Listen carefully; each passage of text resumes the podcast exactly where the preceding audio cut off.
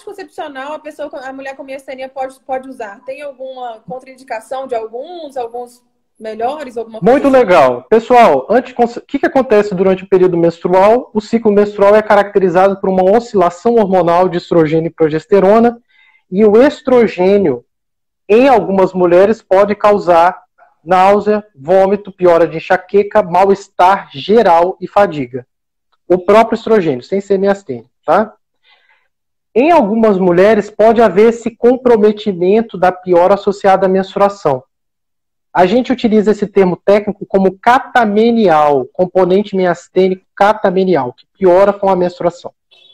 Nesses casos, o que, que a gente tenta fazer? Estabilizar os níveis dos hormônios por meio do uso de anticoncepcional.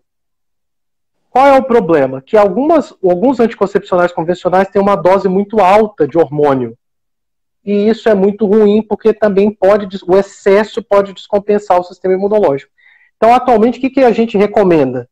A gente recomenda drogas que tenham o menor efeito de hormônio possíveis, em especial o chamado DIL de Mirena, que ele tem, você coloca, é aquele que o ginecologista introduz pela vagina é um, um, um que tem uma quantidade de hormônio que é o levonorgestrel e que tem atuação local. Então, se você quer considerar um método contraceptivo, eu te sugiro que você procure o ginecologista e escolha por esse método, tá bom?